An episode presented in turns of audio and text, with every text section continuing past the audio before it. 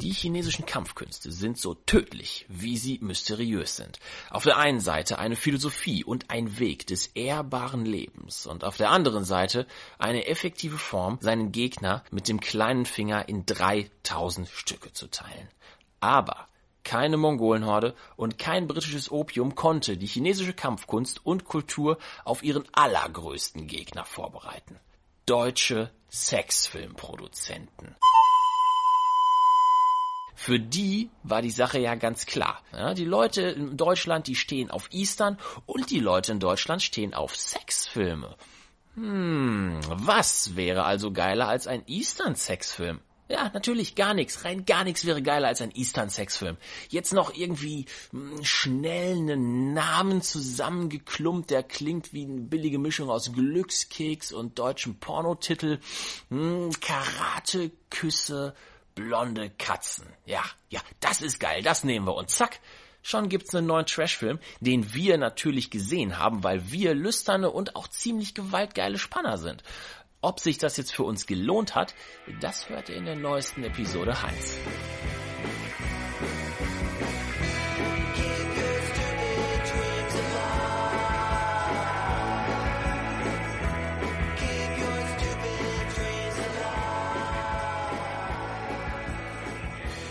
Hallo und herzlich willkommen zu einer neuen Folge der Sendung, für die Uwe Boll angefangen hat, Filme zu machen. Herzlich willkommen bei Episode Heinz. Ähm, äh, wie immer mit mir, Felix. Und ich bin nicht der einzige Geschmacksverirrte, der hier heute rumhängt. Wie immer auch dabei, äh, Küppi und Simon. Hi, ihr zwei.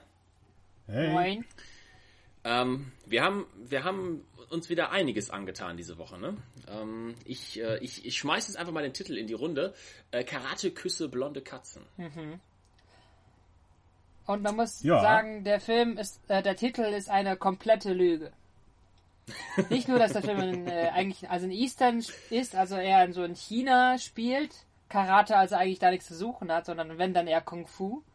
Und Ja. äh, die Küsse, naja, jetzt auch nicht gerade so oft fliegen. Äh, Und äh, die Protagonistinnen äh, auch nur gerade mal zur Hälfte blond sind, wenn überhaupt, wenn es hochkommt. Ähm, Also die wichtigsten Protagonistinnen sind nicht blond. Ja. Ja, Diese- genau. Ja, Ja. Beanstandung Nummer eins. Aber ich muss sagen, äh, Karate Küsse, blonde Katzen ist einer der Filme, warum ich mich so für diesen Podcast hier überhaupt interessiert habe. Man könnte vielleicht sogar sagen, vielleicht mache ich auch nur bei Episode 1 mit, damit ich endlich mal über diesen schönen Film sprechen kann, der mir schon seit längerem äh, im Kopf rumgeistert, Ja. äh, mich heimsucht, äh, Im Schlaf. im Schlaf verfolgt. verfolgt und, ja. weiß ich nicht, einfach einen für unglaublich guten Gesprächsstoff sorgt. Ja. ja, Glückwunsch, du hast es geschafft. Hiernach kannst du uns wie ein nasses Handtuch fallen lassen. Ja. Ja, du hast deinen Stoff in den Podcast reingekriegt. Ja. Und Deine äh, Agenda hier durchgesetzt. Ja, Hier, bravo. Ja, ja. Ja, äh, und äh, es ist absolutes Podcast-Futter. Äh, der Titel verrät es ja schon einigermaßen auch, wie man sagen muss, wenn nichts davon aus diesem Titel so wirklich im Film vorkommt. Ja? Ähm, aber trotzdem gibt es relativ viele Ladies in diesem Film. Und wir sollten schon mal voranschicken, es ist wieder ein Sexfilm. Wir ekelhaften Ferkel haben uns schon wieder so eine deutsch-chinesische Sexfilmproduktion angeschaut. ja. Ja, vor allem geht es wieder um nicht äh, konsensualen Sex. Also Vergewaltigungsfantasien. Ähm, Ja, ja. Ähm, Wie Vom es, wie es sich für die 70er gehört, Ja. kein Understatement. Wer also Game of Thrones jetzt nach der fünften Staffel gerade aufgegeben hat zu schauen, für den ist auch Karate Kü- Küsse blonde Katzen Ja. nichts. Ja, wenn das jetzt zu langweilig wird, zu langsam, weil, warum auch immer, wird zu verwirrend und man kann auch die Story nicht mehr behalten. Es wird auch alles zu kompliziert. Ähm, bitte. Da habt ihr Exotik und alles andere auch. Man, äh, man muss aber sagen, äh, der Film ist halt nicht nur ein Sexfilm, sondern es ist ja ein Crossover und deswegen finde ich ihn ja so interessant.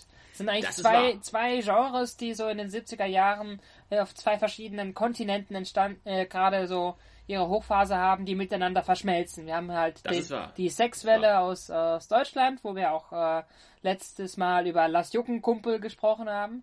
Und wir haben den Eastern ähm, aus, aus ähm, Hongkong, der auch gerade äh, zu der Zeit ziemlich groß war.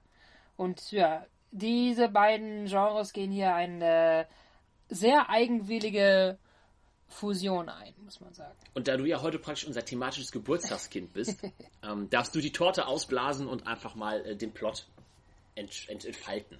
Ja, also wir haben ähm, einen Haufen hübscher Mädels, die einfach ähm, äh, gleich zu Beginn des Films von einer Horde wilder äh, Piraten entführt wird und äh, verschleppt und äh, versklavt und in der Liebeskunst äh, unterrichtet, um verkauft zu werden.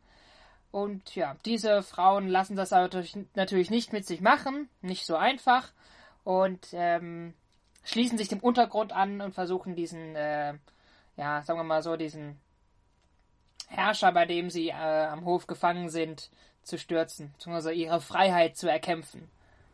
Dabei haben sie ja das Glück, dass ihnen geholfen wird ähm, von ähm, einer Kämpferin, einer Bediensteten bei diesem Typen am Hof. Ja. Ähm, die wiederum einen Bruder hat, mhm. der irgendwie die ganze Zeit davon redet, dass er da eine krasse Waffentechnik entwickelt hat, mit der er auf jeden Fall bald alle raushauen wird. Drei verdammte ja. Jahre. Drei Jahre. auf einer Insel und hat trainiert. Ja. Das betont er auch, ja. Und jetzt hat er den Stil aber bald raus und dann kommt er auch auf jeden Fall und rettet alle. Merkt man nicht so viel von dem Film, aber alle vertrauen erstmal darauf. Also die Mädels können auch drei Tagen besser kämpfen als ihr. Ja, ja, oh, ja. das ist wahr. Aber ich meine, die haben ja auch Geheimwaffen, muss man sagen, wie zum Beispiel diese, was sind das, äh, diese Kerne, die sie spucken. Ja, ja, der Film ist äh, für Kirschkernspucker, ähm, Aficionados. Äh, Geheimtipp. Ein Geheimtipp. Geheimtipp. Ja, ja genau. also falls irgendwelche darunter von euch sind, äh, da draußen, ähm, gibt ein paar gute Tipps zu lernen und Kniffe. Ja, wie man mit Olivenkernen ähm, einen Mann töten kann. Ja, in die Stirn. Headshot. Babam. Babam. Ja, die Mädels lernen also jede Menge Liebestricks und äh, ja, es soll äh, Karate sein, glaube ich. Ne? Äh, was es dann im Endeffekt ist, ist eigentlich. Ich glaube, es geht vor allen Dingen darum, krasse Bewegungen zu machen, dass die Titten wackeln. Ja, genau. Also sie ja. werden natürlich dann auch geheim unterrichtet, halt eben, was da schon erwähnt, die Schwester Komeme, die ja auch an dem Hof ist von diesem äh, Herrscher, ich glaube Chao heißt der. Äh, und äh, sie bringt den, ja, ihr, den, den Mädchen ja heimlich dann diese Kung-Fu-Moves bei, mit denen sie dann am Ende mehr oder weniger erfolgreich dann äh, tatsächlich dann den Kampf aufnehmen. Ja, halb nackt äh, im Keller trainieren, wie man das halt so macht. Man ja, kennt das ja. Ja, ja. Man kennt das ja von zu Hause, mit dem Heimtrainer. Ja.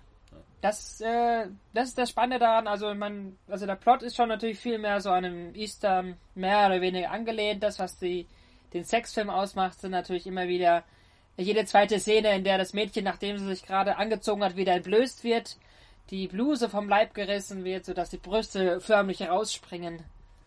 Aber er war da äh, fast ein bisschen keuscher als Lass Juckenkumpel, muss ich sagen. Also es ging dem Film weniger dann um die expliziten Sexszenen als, ähm, ja, das stimmt. Ähm, als um den Kampf im Endeffekt dann, der dann halt zufälligerweise fast nackt stattfindet. Aber das ist dann so ein Nebenprodukt irgendwie.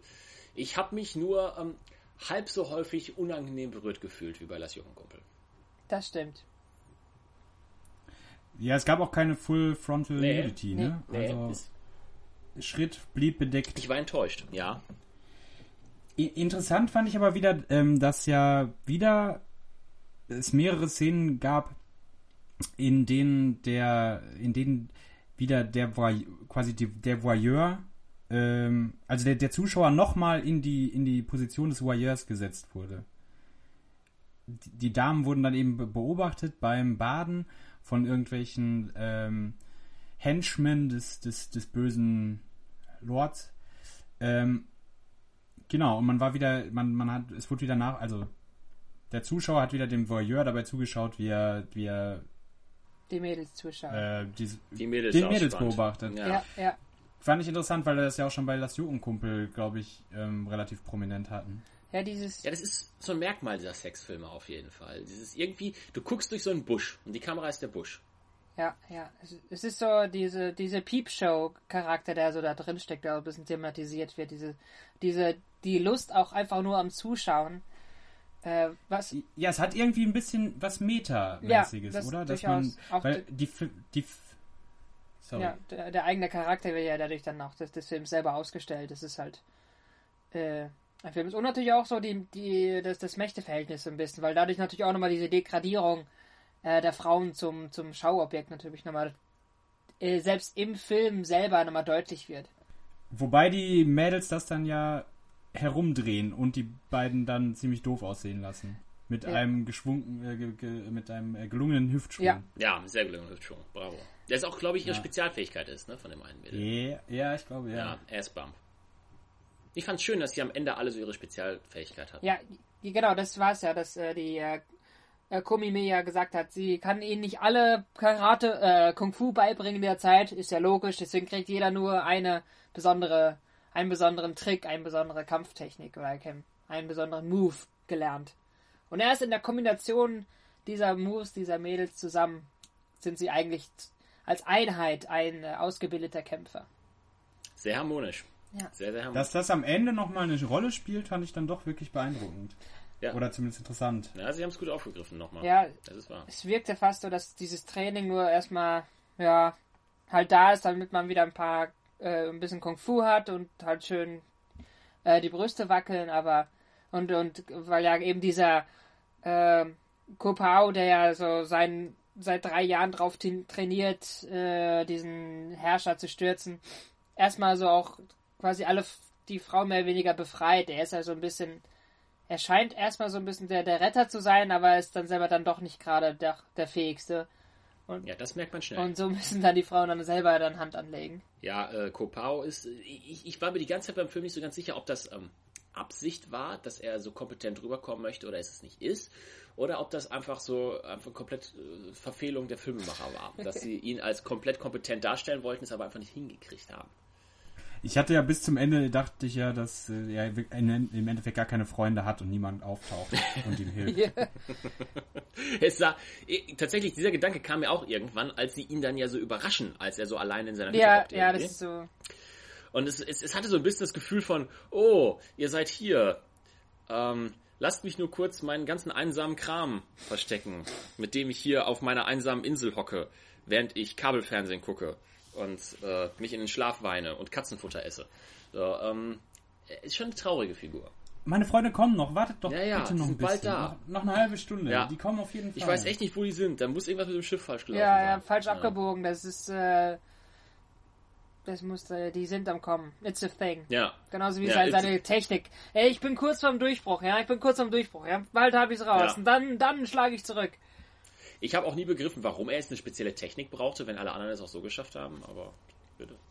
Nein, man muss ja schon sagen, äh, dass der böse Chao schon über richtige Legionen an Handlangern und Kämpfern verfügte. Also so viele äh, Leute, wie von dem über die Wupper gegangen sind, äh, war schon beachtlich, fand ich. Dafür, wo nimmt Ja, er die stimmt. ganzen Männer her? Ja, vor allem hat es die anderen nie so richtig interessiert. Genauso wie unsere fünf Leading Ladies auch nie wirklich interessiert hat, dass gerade eine ihrer Kolleginnen äh, vor ihren Augen abgestochen Ja, wurde. ja, Ja, das, war, das war ziemlich schnell vergessen. Au- Das war ziemlich schnell Ausgerechnet eine Blonde. Ja, Ich wollte ja. eine von den Blondies auf jeden Ja. Fall. Ja. Hat man schon so Es waren wenige. drei blonde, drei braunhaarige. Und dann töten sie auch noch die blonde. Ja. Ist das schön. Tja, eine blonde Katze weniger. Aber das ist ziemlich schnell, verflogen. Also ich glaube, eine halbe Stunde später wird schon ziemlich locker gelacht über die ganze Situation. Ne? Ja, die, die sind. Genauso wie bei die Vergewaltigungsversuche. Ja, Ja. Ist, sind die 70er. Das ist ein anderer Kontext. Passiert halt. Passiert halt. Ja. außerdem, Ur Trauma ist eine Erfindung von den Linken und den Hippies. so, außerdem im Urlaub ist alles immer ein bisschen lockerer. Eben, da passiert das mal und da muss man einfach nur kurz mit dem Arsch zurück äh, schubsen und schon äh, ja, einfach nur einen Hüftschwung und die Männer sind dann wieder in ihre Schranken gewiesen. Ja, so wirklich bedrohlich waren diese ganzen Chinesen jetzt nicht. Ne? Nee. Waren es eigentlich Chinesen oder waren es alles Yellow-Faced Weiße? Ne, es waren ja Chinesen auch. Also ähm, das, der, Film ist ja wie gesagt auch eine Co-Produktion zwischen Deutschland und Hongkong.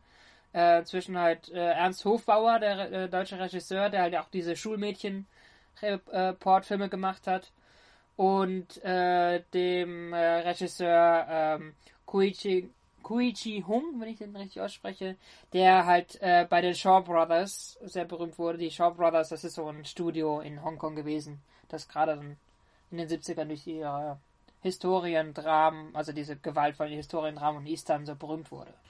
Und Und man muss auch sagen, da haben sie halt ja, viele äh, chinesische bzw. Äh, Schauspieler aus Hongkong dann auch benutzt.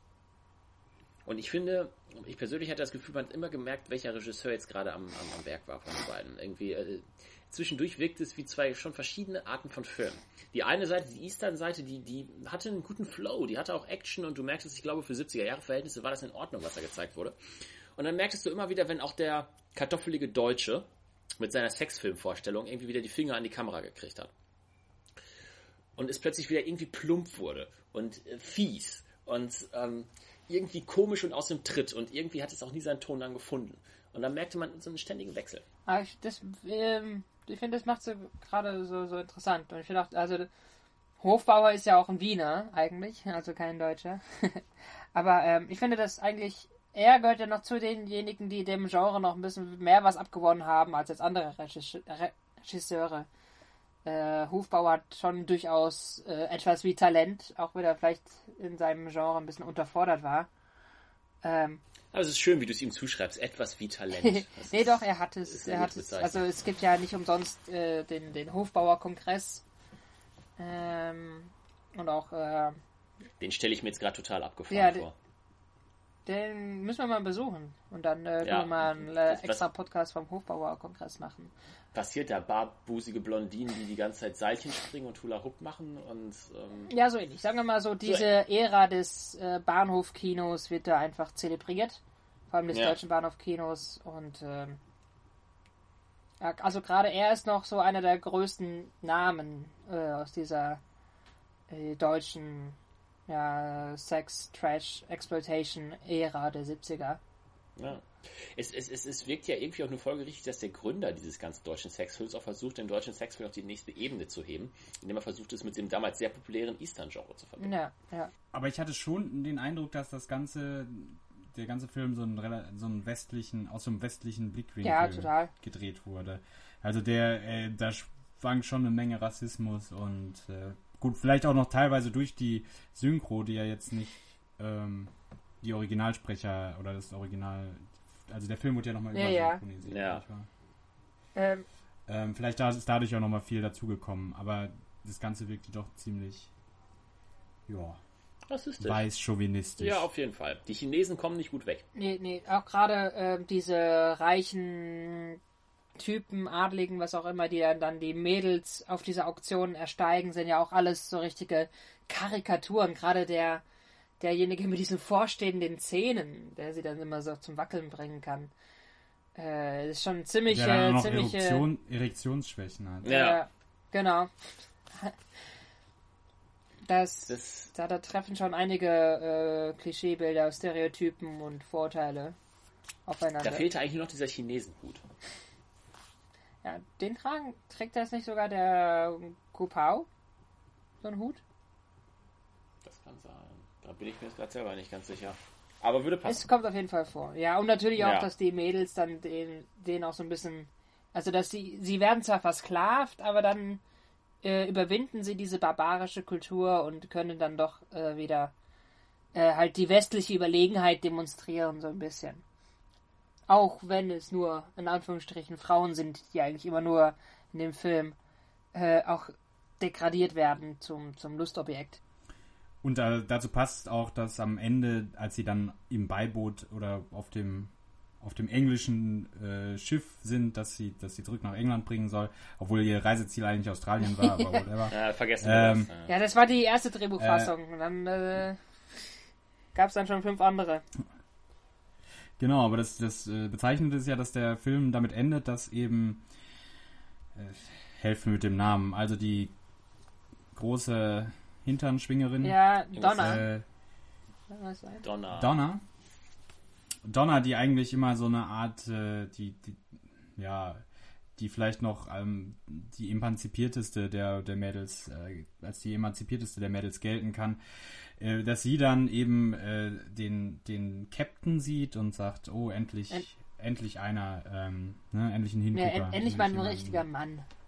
Ja. Genau, endlich einer, der sich lohnt, mit, mit dem in die Kiste zu ja. springen. Dadurch, damit endet der ganze Film. Also einmal mit der Unterordnung dieser, der Frau unter diesem, äh, die, die Autoritätsfigur des Kapitäns, des weißen Kapitäns ja. und eben nochmal der Herabstufung der chinesischen ähm, Ja. Da gibt es eine eindeutige Hierarchie. Ja. Die Mädels sind eindeutig unterworfen, aber äh, wer noch beschissener ist in, in der Idee des Films, sind auf jeden Fall die Chinesen. Ja, weil die Frauen sind ja äh, auch wieder so eigentlich, äh, gerade die, die, die rothaarige, große, äh, schon stärker gebaute Donna, die sind auch einfach sexuell unterfordert von diesen Chinesen. Die sind, die Chin das ist dieses, diese Chinesen sind ja so lüsterne äh, Typen, die dir gerne zugucken und ähm, auch mal immer wieder so die auspacken, aber eigentlich dann nichts in der Hose haben sozusagen, einfach nichts irgendwie leisten können. Ja. Und ihre ganze, ihr ganzes Gefahrenpotenzial wird eigentlich irgendwie auch darüber definiert, weil sie sind auch nie wirklich gefährlich dadurch Nee. irgendwie. Es ist, es ist nie ein richtiges Risiko eigentlich. Eigentlich sind sie die wandelnde Impotenz. Ja, genau. Und dadurch auch ansonsten irgendwie wirklich null gefährlich und kein, also kein Risiko in dem Sinne. Ähm, bis eine Ja, Karikaturen trifft schon ganz Karikaturen trifft schon ganz Ja. gut. Eine Ausnahme ist, es gibt eine, ähm, eine Beziehung oder sowas ähnliches zumindest wie ein, äh, ein Liebesding zwischen ähm, äh, einer von diesen Mädels und ähm, unserem Obermacker, wie heißt er noch? Kung Pao. Kopau.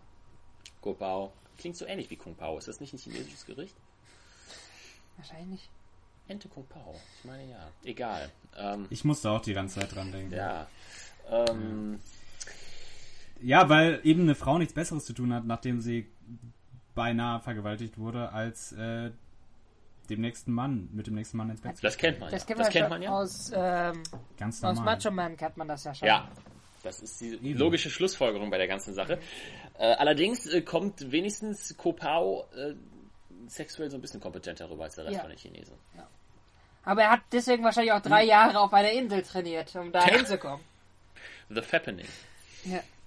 Ja, wahrscheinlich. Es ist, es ist ja auch eine romantische Liebesszene im Gegensatz zu allem anderen, wo alles äh, nur äh, ja, Vergewaltigung quasi ist, Vergewaltigungsfantasie. Und es, es, es fällt dadurch auch doppelt auf. So, es bringt den Film schon fast aus seinem Tritt irgendwie, weil man sich die ganze Zeit denkt, wo kommt das jetzt her? Aus welcher Stimmungslage passiert das jetzt gerade? Ich kaufe euch das gerade gar nicht ab, weil eigentlich bin ich gewohnt, dass die ganze Zeit nur irgendwelche Titten hin und her wackeln und alles ganz locker, feucht fröhlich ist. So. ja. Aber sie, er hat sie doch zweimal beschützt. Das ist wahr. Das ist wahr. also das Mit seinen ist- krassen Moves. Und von daher ist es ganz normal, dass ich dann, dass sie sich dann in ihn verliebt. Klar, Und- klar. So funktioniert Liebe. Wahrscheinlich war er auch eigentlich mal so der Held des Films, der dann natürlich durch die äh, blonden Katzen, in Anführungsstrichen, in den Hintergrund gedrü- gedrängt wurde. Und es ist natürlich so, dass der Martial Arts Held auch äh, irgendwie einen Love Interest haben muss. Dass dann wieder eine der Mädels dann ihr, ihm quasi auch verfällt. Wobei, äh, dieses, dieses Spiel, die Frage ist ja echt, sind sie auf einer Ebene äh, oder sind sie auf Augenhöhe? Das, ich finde, das, das wechselt im Film auch immer so ein bisschen. Also dieser, dieser Status oder den, den er hat auch gerade gegenüber den Mädels, der senkt und hebt sich auch immer wieder. Mhm. Wechsel von Szene zu Szene fast. Ja, ja. Interessant ist jedenfalls, dass die, die Mädels, ähm, obwohl es natürlich, es ist ein Sexploitation-Film, ähm, sie werden dem Zuschauer präsentiert, äh, aber sie sind schon, also die, die, die Protagonistin. Ja. Also sie, sie sind die handelnden Personen auch in diesem Film. Ja.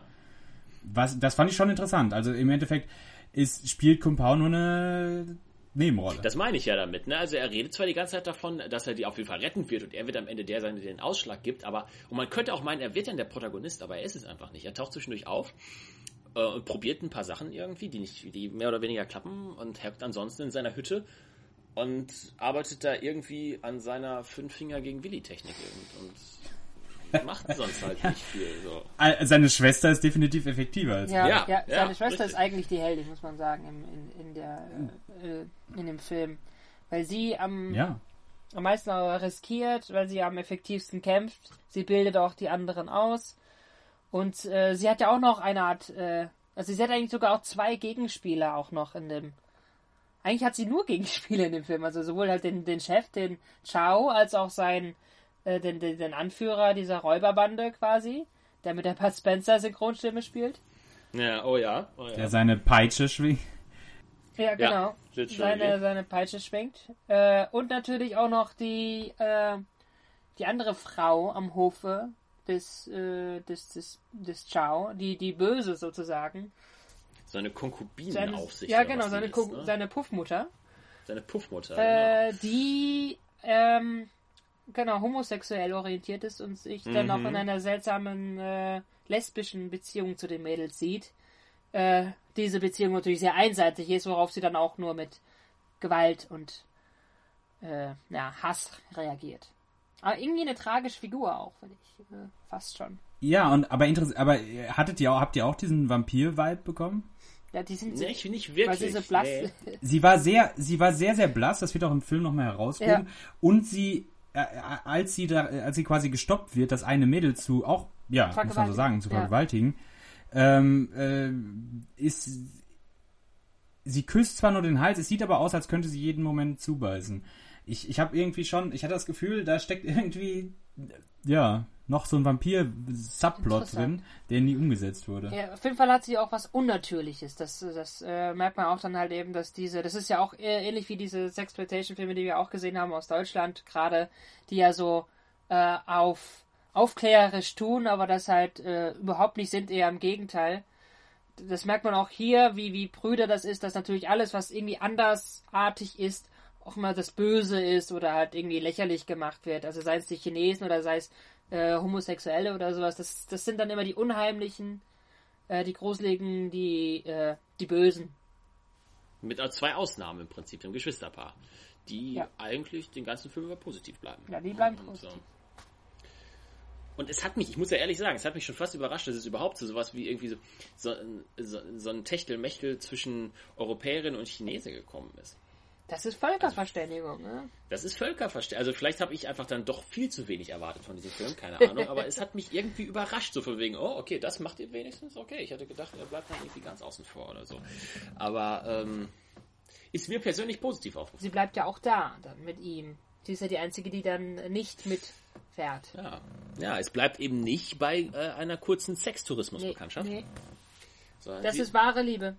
Er freut sich auch richtig. Er freut sich einen richtigen Ast ab. So. Er steht da echt so und denkt sich so, ach du Scheiße. Fuck, ich wollte an meiner Technik arbeiten. naja.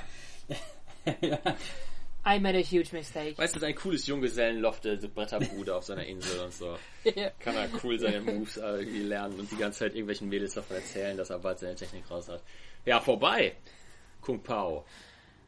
Das war's. Ja. Ähm, und das ist mir tatsächlich, äh, wie gesagt, positiv aufgefallen. Ähm, aber ansonsten, klar, ist der Film sehr abweisend gegenüber allem, was irgendwie anders sein könnte. Und ähm, was, was fremd ist, wird überspitzt, übertrieben und ist entweder feindlich oder Man lächerlich. muss auch sagen, dadurch ist ja der Film auch so, also gibt sich selber auch dann der Lächerlichkeit preis, dadurch, dass er halt so obskure äh, ja, Menschenbilder und Weltansichten noch irgendwie vertritt. Äh, aber andererseits, äh, weiß nicht, also es hat mich aber nicht daran gehindert, mich einfach köstlich über diesen Film zu amüsieren oder auch mit dem Film zu amüsieren. Was vielleicht nicht zuletzt auch an der Synchro liegt, weil die einfach unglaublich unterhaltsam ist. Ja, die müssen wir nochmal ansprechen. Es ist ein Film der 70er und das bedeutet, es gibt auch eine typische deutsche 70er-Jahres-Synchro. Ja, genau. Rainer Brandt stand da bestimmt Pate. Mit Sicherheit, Der- die immer unterhaltsam Ja, sind. Synchro, Also, der Synchro-Papst, der uns ja die schönen Bud Spencer und Terence Hill Sprüche äh, besorgt hat, wie auch die Sprüche aus der Serie Die Zwei oder Mesh. Der war hier, hatte auch bestimmt hier seine Finger im Spiel oder seine Jünger. Ähm, denn so Sprüche wie, ja, das schmeckt ja wie Opa unterm linken Ei, die entstehen nicht einfach so. Die kommen einfach aus einer Ja. ganz bestimmten Ecke. da muss eine Art Goethe der 70er Jahre kommen. Und diese, diese Bildsprache raushauen. Ja, ja. Ein Goethe, der, der Anarcho-Synchro. Ja, Ja. auf jeden Fall. Ein- Ähm, Karlauer Goethe. passt, passt natürlich nie zu diesen chinesischen Karatekämpfen. Nein, ne? überhaupt aber, aber drauf geschissen. Ach, allein, wenn der unter Potenzproblem leidende äh, ja, Adlige mit diesen vorstehenden Zähnen dann gerade sein äh, Viagra quasi geschluckt hat, sein Aufputschmittel und dann einfach nur den Satz prägt, eins steht fest. Ach, besser kann es eigentlich nicht sein. Äh, ist, ist top. Ich hätte, ich, ich glaube, das war, das war witzige Arbeit damals in den 70ern, diese Ich glaub auch. Synchronarbeit. Und da ist so ein Ist ein- Film auch echt einfach dankbar. Ich glaube, da hast einfach einen schönen Abend, wenn du das synchronisierst. Ich glaube auch, ich glaube auch. Also, das war auch ein großer Teil der Unterhaltung bei der ganzen Geschichte. Und ich muss ja sagen, ich habe mich schon unterhalten gefühlt von dem Film. Es war jetzt nicht so wie bei anderen Filmen, die nicht nur trashig, sondern auch schnarchlangweilig sind, sondern er hatte Unterhaltungsfaktor. Ja. Es hat sich ein bisschen gezogen, Ja, aber Ja, zum Ende hin, wo man so denkt, es gab schon so ein halbes Finale, aber jetzt gibt's noch mal eins und äh, aber ähm, ich finde, also da funktioniert auch dann der Easter noch, wie, wie Felix auch schon mal gesagt hat, eigentlich ganz gut, auch gerade mit dem äh, großen Schurken, mit dem Chao, der hat ja, der da auch nochmal so, ein- so ein super starker Kerl noch mehr ist, mit diesem langen Zopf, den er hat, mit dem er dann so seine Dolche wirft. Das war schon ziemlich äh, fesch. Ich fand das ziemlich cool, muss ich sagen. Hat mir irgendwie Spaß gemacht. Ja, auf jeden Fall. Dafür, dass es ein deutscher Film sich, das, also sich auf sowas einlässt auch mal. Ja. Ähm, das ist schon gut. Ähm, übrigens, irgendwie auch ein seltsames Männerbild äh, in den 70ern, wo wir gerade schon mal bei dem Captain am Ende waren. Wenn das das ist, was Frauen in den 70ern unter einem Fashion-Typen verstanden haben, ne? Ja, Ja, das sind Men das, ähm, das sind eben die gleichen Männer, die in diesen Shorts da stehen, die denken, ja, die Frauen müssen mich bestimmt gut finden und machen dann solche Filme, in denen diese Männer dann halt eben die, die Götter sind. Ja, ja, wahrscheinlich. Ne? Das, das war auch eine Selbstbestätigung, weil ich meine, der Typ war irgendwie so ein weiß gekalkter Storch äh, mit Pornobalken, die ja. Ja. in den 70ern so aussehen und backen Ja, waren. denkst du jetzt, Aber jetzt geht, schon ein krasser Typ. jetzt geht aber die Schulmädchen-Report-Story nochmal weiter, ne? Mit ihm und äh, der ja. So sah er wirklich aus, ey. Krasser Kapitän. Ja. Wenn sich sowas da ganze Zeit rumgetrieben hat, meine Güte. Dann zeigt mal, was ihr so gelernt habt alles auf der Insel. Mhm. In China. Ja. Mann, Mann. Ja, ähm, Ja, äh, Wenn- ich habe ja auch so ein schönes Zitat noch von, von äh, Christian Kessler. Ich bin nämlich äh, glücklicher Besitzer dieses Films auf DVD und es gibt auch ein schönes äh, Booklet bravo. dazu. Bravo. Ähm, und äh, ein Auszug äh, aus diesem Text äh, fand ich auch ganz schön, wo der äh, er schreibt: äh, Ich wünsche mir, dass Kamera Obscura, also der der Verleih, ein Belegexemplar an Alice Schwarzer schickt, denn dieses Werk hat das Zeug, Zeug dazu, zu ihrem neuen Lieblingsfilm zu werden. Keine Ahnung, was sich die Verantwortlichen bei Karateküsse Blonde Katzen gedacht haben, aber dieser Film ist dazu geeignet, 100 Jahre Emanzipation in einem Handstrich zu beenden. Tja. Ja. Ja, ja, aber ich meine, das ist, sind halt auch die Filme der Zeit. Also, äh, ich finde, das, das, das für mich äh, kommt da so dieser deutsche Sexfilm so gut zusammen, weil diese eigentlich nur die, die Lust einfach so an, an der Freizügigkeit wird quasi äh, ummantelt mit mit äh, mit ja aufklärerisch sein und mal ein bisschen offener sein und wissenschaftliche Zwecke, ne Schulmädchenreport Ja, ja. äh, s- äh, und da seid doch mal ein bisschen, jetzt mal, seid mal ein bisschen freigeistiger, äh, dass das halt alles nur ziemliche, ja, einfach nur um Entschuldigung dafür sind, äh, sich damit auseinanderzusetzen. Denn eine, eigentlich, einerseits soll ja diese Gegenkultur gerade eben dargestellt werden oder diese, diese ungewaschenen Hippies und Arbeitsverweigerer soll irgendwie dem, dem, dem, der deutschen Bevölkerung verständlicher gemacht werden, aber eigentlich verstehen sie nichts davon, sondern möchten da halt dann doch nur das, das, äh, die nackte Haut sehen. ja, es ist rein voyeuristisch. Und ja, das, das ist, da kommt halt, dass sie halt bei all ihren Anstr äh, sagen, Ansprüchen quasi doch ziemliche, ziemliche kartoffelige, prüde Filme sind. Das ist irgendwie, Total. Ich weiß nicht, ob es typisch deutsch ist, weil das ist ja uns ja schon jetzt bei den anderen Filmen auch so aufgefallen.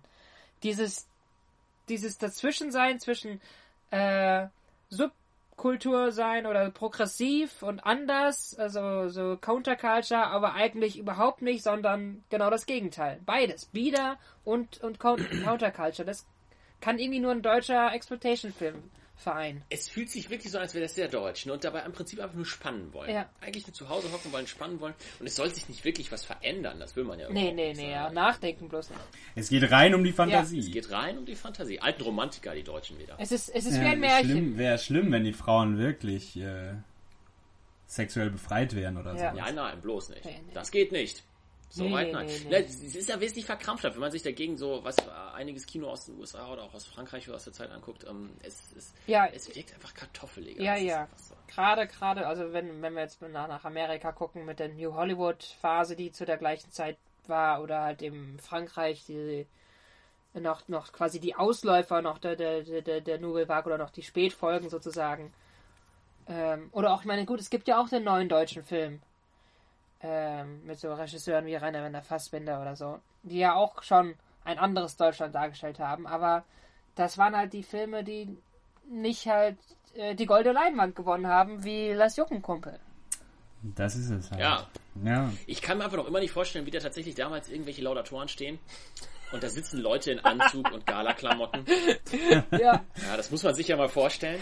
Und dann kommt so etwas so. Und der Preis geht an Lass Jucken Kumpel. allem- Und dann läuft noch mal kurz so ein Ausschnitt Genau. vom Film auf der Ja, Leinwand. so ein kleiner So ein Trailer. kleiner Trailer, während die Leute nach vorne Best kommen. of. Best of. Und alle sitzen da und sind am Klatschen, ganz ernst und seriös. Bravo, bravo. ja. Und dann stehen die da vorne und finden das auch noch gut. ja. Und diese Widersprüchlichkeit, äh, weiß nicht, das, die kannst oder die, diese gespaltene Seele, die kannst irgendwie nur im deutschen Film geben. Ja, ja. Also, ich, ich will auch gar nicht wissen, wie dieser Film ausgesehen hätte, hätte man nicht noch eine chinesische Co-Produktion ins, Bild, Ja. ins Boot geholt. Oh. Ja, wie Macho Man, nur mit viel mehr Titten. Ja, wahrscheinlich. Mit viel mehr Titten und dann wahrscheinlich wirklich weißen. Und viel auch. devoteren Frauen. Ja, ja. Und vor allem- also ich könnte mir zum Beispiel vorstellen, dass diese Figur der Komeme nicht auf deutschem Mist gewachsen ist. Weil die sich eigentlich nochmal ziemlich abhebt vom Rest. Ja, das stimmt. So in einer sehr nicht sexualisierten Ebene halt, die gerade das Gegenteil von den anderen Mädels ist irgendwie, die man, glaube ich, nie nackt sieht, die einfach nur eine krasse Kämpferin ist. Nie, nie komplett nackt. Ja, ja, genau. Sie benutzt, sie benutzt einmal ihre Sexualität, glaube ich, um einen Gegner auszuschalten. Ähm, aber sie, man sieht sie nie komplett nackt. Ja. Das stimmt. Ja, die ist so in ihrer ganzen Art ein kompletter Gegenentwurf zu diesen total frivolen, lauten Weibern aus Umdämlichen, Ja, England. Bumsnudeln. Ne? Bumsnudeln. Sie ist ja einfach so eine eher relativ stille, hilfreiche, clevere, krasse Kämpferin, die Ja. auch noch mehr drauf hat als ihr Bruder. Ja, sie wahrt auch noch ihre Würde ne? und ihre, Ja, ihre, ihre Selbstständigkeit. ja. Und diese Figur ist bestimmt nicht in Deutschland entstanden. Oder wenn, dann hätte sie auch noch einen Love Interest bekommen oder wäre dann noch von dem äh, Kapitän beglückt worden und das dann in einer sehr langen und etwas äh, unangenehmen Einstellung. Ja, ja wahrscheinlich schon. Wer hat hier aus seiner NVA-Zeit erzählt oder irgendwo? ja, genau. Währenddessen denkt er wieder gerade nach, ach ja, Ah, das Fußballspiel. heute spielt wieder Hertha. Mann, wir müssen jetzt unbedingt mal wieder den Aufstieg schaffen, das geht so nicht weiter. Oh, diese Szene verfolgt mich. Das ist so komisch. Das ist so, ich werde nie wieder ohne darüber reden können. Ja. Aber wenn wir jetzt mal kurz so allgemein über den Sexploitation-Film reden und ähm, vielleicht auch das subversive Potenzial, weil das Traurige ist ja wirklich, dass wir hier Protagonistinnen haben, die eigentlich wirklich nur dazu dienen, also die so eine Männerfantasie erfüllen, auch ja die kämpfende Amazone in dem im, im Bikini, die äh, Männer verprügelt, ist ja eine ist ja eine äh, männlich geprägte Fantasie. Trotzdem sind ähm, die Mädels einfach in diesem Film im Vordergrund und äh, sind die, die auch ihren eigenen Konflikt am Ende lösen. Ähm, und obwohl dieser Film super sexistisch ist, ist er in dieser Hinsicht ja teilweise selbst dem Kino, das, also auch Kino, das, das wir heute äh, sehen, überlegen. Also wo hat man denn Protagonist, Protagonistin? Wo hat man denn äh, ja äh, starke Frauen im Endeffekt auf der auf der Leinwand? Ja, Und das finde ich halt so eine ganz interessante Frage. Also ob da noch trotzdem noch, trotz dieses ganzen Sexismus und dieser ganzen, unter diesem ganzen Sexismus und äh, diesem, ja, diesem anti-emanzipatorischen, ob da nicht trotzdem noch irgendwo ein subversives Potenzial steckt. auf jeden Fall. Also ähm, Teile davon fühlen sich auch heute noch nicht altbacken an, sondern eher aktuell. Ja, Obwohl der Film 40 Jahre alt ist. Äh, das muss man, das muss man betonen. Ne? Also äh, ich, musste jetzt so daran denken, dass, glaube ich, einer der wenigen Filme, die das halt in letzter Zeit dann mal wieder aufgenommen haben, zumindest im großen Blockbuster-Kino, war jetzt Mad Max. ja, es ist. Und viel daneben gab es in letzter Zeit nicht. Also insofern ist es durchaus noch immer ein aktuelles Thema und da ist viel Subversives drin. Und das ist ja so ein bisschen das Trauerspiel an diesen Sexfilmen, dass sie eigentlich subversives Potenzial haben. Ja, genau, schon das allein, ist es ja. Schon allein dadurch, dass sie sich in der damaligen Zeit vorgenommen haben, so oft über Sex zu reden. Aber dann halt auch noch dazu häufig andere Themen nehmen, wie bei Lass Juckenkumpel, so diese gesellschaftliche Komponente, dieses Porträt einer irgendwie zugrunde gehenden Gesellschaft und Ruhrpott, die auch nur scheiße ist. Und in diesem Fall ist es jetzt halt äh, Frauen, die Ärsche treten. Ja, aber trotzdem eben, man bleib, die, die Filme bleiben halt immer in dieser patriarchalen Struktur verhaftet. Der, der Mann bleibt im Endeffekt, im Endeffekt trotzdem äh, äh, nicht nur patriarchal, sondern auch heteronormativ natürlich und ähm, genau. Ja, das, das ist. Äh, Weiß, chauvinistisch, da, da, da, man bleibt da in dieser ganzen Ja. Biederkeit halt verhaftet, da wo man wirklich, äh, wo man dann eben die Grenzen irgendwie hätte sprengen können.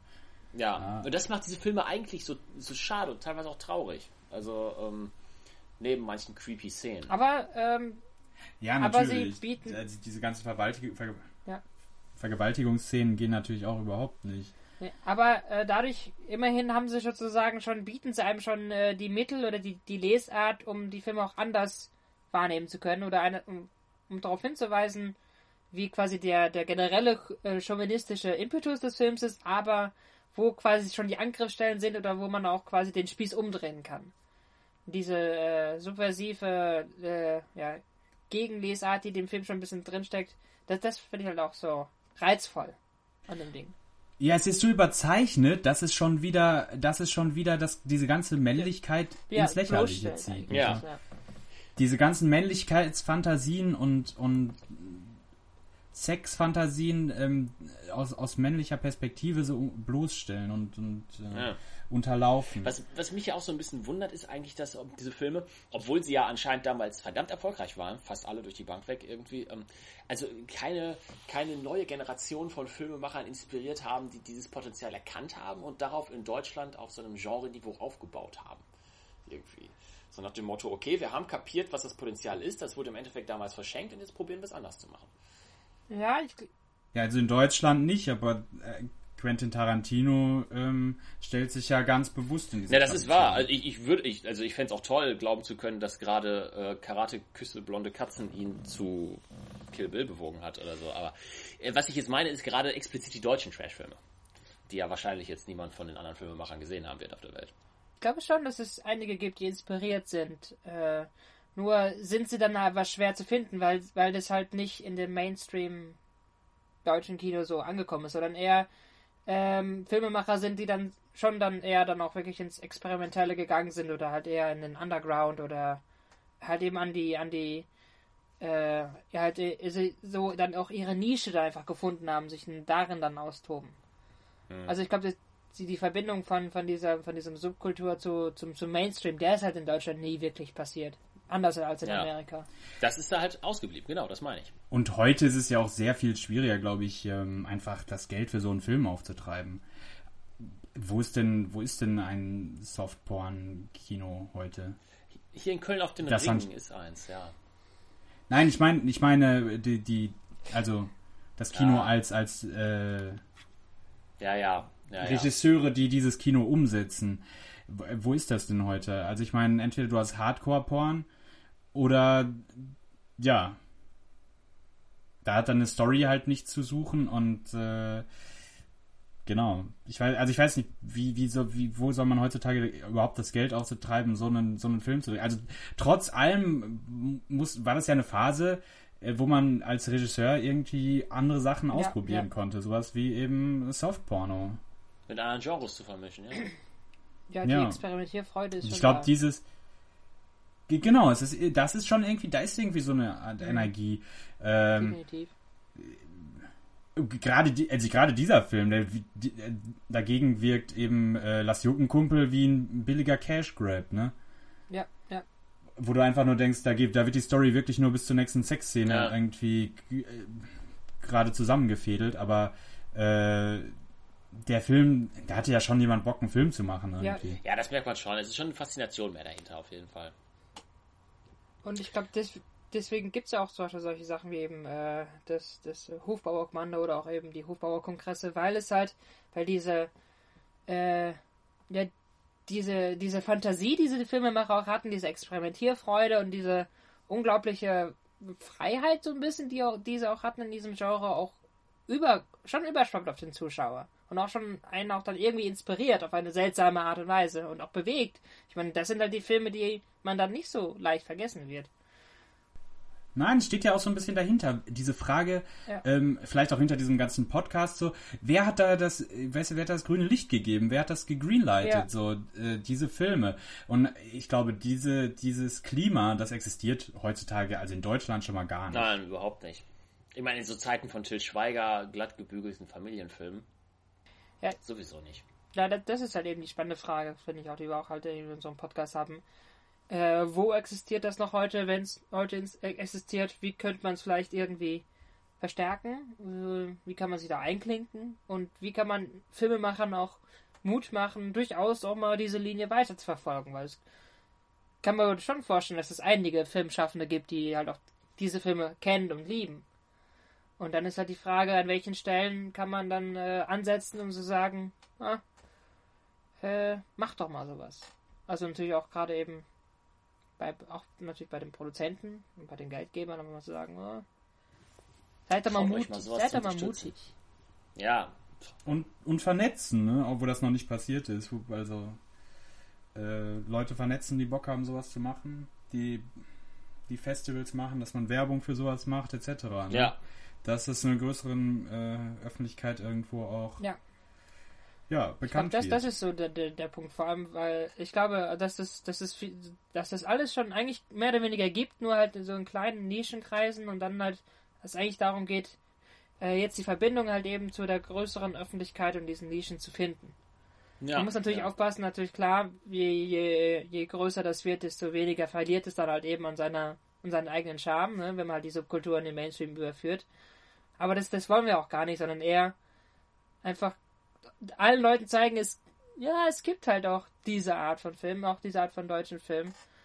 Äh, man muss es nicht mögen oder so, aber äh, da kann man auch was machen. Ja. Und dann, da, das bedeutet auch Risiko und das ist ja, glaube ich, das, was ganz stark im deutschen Film Ja, halt fehlt. ja. Einfach mal Risiko eingehen. Hey, ähm, ich hab Bock auf Porno, aber Bruce Lee ist auch ziemlich cool. Warum nicht beides? Ja. So, Boobs Lee. das ist mal. Ja, Boobs Lee.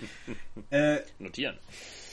ja, also ich meine, das ist halt, das ist halt das Ding so. Da, da, dahinter steckt irgendwie eine ganze Menge, irgendwie eine ganze Menge Power, so, die, die man, die, die der deutsche Film, glaube ich, vertragen könnte. Ja. Absolut, die den deutschen Film auch wieder nach vorne katapultieren könnte, einfach so, was, was Unterhaltungstechnik angeht. Das auf jeden Fall. Und da ist schade, finde ich, dass so ein, so ein toller Film wie Iron Sky halt eben nicht wirklich, also zum Teil nur in Teilen in Deutschland entstanden ist halt aber nicht. Weil das ist, das, äh, das, das ist für mich so ein Film, der, also ist jetzt kein Sex äh, Exploitation, sondern halt mehr halt, geht halt eher generell Exploitation Richtung. Aber so, so, so, sowas stelle ich mir dann auch darunter vor. So kann man das dann auch heute irgendwie noch machen. Und de, Ja. der Film hat auch absolut was zu sagen. Man denkt jetzt, ja, das ein, wird ein Nazi-Trash-Ding. aber äh, ich war sehr beeindruckt, auch gerade nicht nur von, der, von den Bildern auch von den Effekten, sondern auch durchaus von der äh, äh, klugen Story. Der Film stützt sich halt ganz stark auf Crowdfunding, aber das Ja. ist ja auch genau die Chance, Das die man ist, heute hat. genau, das Filmemacher. ist halt das Ding, dann äh, ist die Frage, kann man mit Crowdfunding dann halt eben die Leute erreichen? Man müsste vielleicht erstmal die Leute darauf aufmerksam machen, dass es da was gibt, was es sich, äh, dass es lohnt, sich da, da mehr rein zu investieren. Ja. Und da muss man ansetzen. Und, äh, Ja, Iron Sky hat sicherlich nochmal seine eigenen Probleme. Also ich vielleicht, vielleicht nehmen wir uns den ja sogar auch nochmal hier im, im Podcast vor. Irgendwie be- bewegt er sich ja durchaus im, auch sehr bewusst irgendwie in dem, an den Rändern des Ja, klar, Trash-Genres. klar, das auf jeden Fall. Ähm, Äh, ist aber seine Fortsetzung ja ebenso. Finde ich sogar noch mehr. Die jetzt bald kommen wird. G- Genau, da kommt ja auch noch die Fortsetzung. Ja. Vielleicht äh, können wir in dem Rahmen da auf jeden Fall nochmal drüber sprechen und dann äh, mal weiterschauen. Ich finde auf jeden Fall, es war eine spannende Diskussion, äh, was sich alles aus. Äh, oder das spricht vielleicht auch nochmal einfach für ähm, Ja, Karate jeden Küsse Fall. und blonde ja, auf jeden Fall. glaube ich. Also euer Abschlussurteil zu dem Film an dieser Stelle? Ja, für mich ist er absolut sehenswert. Also, äh, der nicht nur ein unterhaltsamer äh, Filmeabend äh, oder DVD-Abend, der sich daraus ergibt, also so einen Film bloß nicht alleine gucken, äh, sondern auch einfach so, so Inspiration und so ein Wunsch, ja, irgendwie will ich davon mehr sehen oder irgendwie will ich auch davon jetzt heute noch was sehen. Ja, es wäre cool, sowas häufiger zu sehen. Ja. Ja, ich hatte irgendwie beim Schauen manchmal schon so das Gefühl, okay, jetzt könnte ich auch mal kurz eine längere Toilettenpause einlegen. Ah ja, klar. Aber, Aber, aber, weil man auch nicht so viel, aber natürlich, also erstmal die Synchro ist ähm, Ja, grandios. Das, das, das, das würde ich mir Und- auch einfach wieder mal eine gute deutsche Synchro, vor allem auch eine, eine absurde Oh deutsche Gott, Synchro ja. wie in den 70ern. Das, Ja, wo, einfach mal auf alles scheiße. Ja. einfach, Mal raushauen, was in den Kopf kommt. Raushauen. Ein paar Pillen schmeißen. Und ich mein- mal gucken. Ich meine, Lord of the Weed ist bis heute ja irgendwie von Leuten, die damit irgendwie groß geworden sind, da kannst du ein Zitat in den Raum werfen. Jeder weiß genau, wo es Raum sich gerade dreht. Das Ding, allein so ein kleines YouTube-Video mit Absurd-Synchro ist ja komplett durchgestartet. Ähm, es ist auf jeden Fall Raum dafür da. Nee, und genau, das, also der, die Synchro ist natürlich großartig, aber ähm, äh, und, und es gibt stellenweise zieht es sich so ein bisschen, aber ich muss sagen, wirklich dieser Podcast hat mich jetzt auch nochmal so, dass da drüber reden. Der Film gibt einem wirklich irgendwie, ich will jetzt nicht sagen zu denken, aber er, er hat diese Energie, ähm, die dahinter steckt und die überträgt Ja. sich so ein bisschen. Wenn man sieht, wenn man darüber redet, ähm, definitiv. irgendwie eröffnet der Film Potenziale. Ja, er macht Bock auf mehr. Wenn man so sieht, okay, das ist machbar. Wenn man einfach so zwei Genres, die erstmal an zwei verschiedenen Ecken zu stehen scheinen, so zusammenmischt und was Verrücktes daraus macht. Wenn es einmal klappt, warum sollte es nicht häufiger klappen? Und, und eben, wie Simon das gemeinte, dieses subversive Potenzial, eben, dass es sich eben, äh, dass es eben umgekehrt wird, dass, dass man eben dieser, dieser ganze Sexismus irgendwie auch ähm, die Möglichkeit zeigt, was, was es wäre anders möglich, ja. Also wie ein, ein, ein Film, der eben wirklich sechs Frauen in den Vordergrund stellt oder fünf Frauen in den Vordergrund stellt, die äh, emanzipierte, normale Frauen sind, die einfach ihr Ding durchziehen und da eben, ja, ein paar Kerle Sich verprügeln. behaupten müssen, sonst gehen sie unter. Ja. Ohne das eben als Männerfantasie äh, ähm, abzufilmen. Ja. Oder es in einem Tatort zu verheizen. Ja. Ich würde es gucken. Ich würde es gucken. Das ist halt was, was fehlt, auch im großen Hollywood-Kino etc.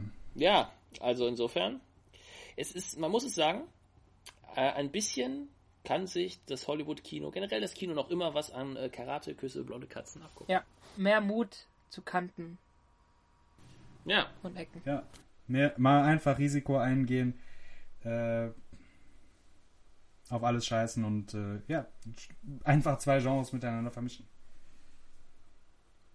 Oh, und, und, und Kooperation. Ja, Deutsch-chinesische Kooperation, irgendwas, was man, ja, Lederhosenfilm trifft äh, Shaw Brother Martial Arts. Warum denn nicht? Ja.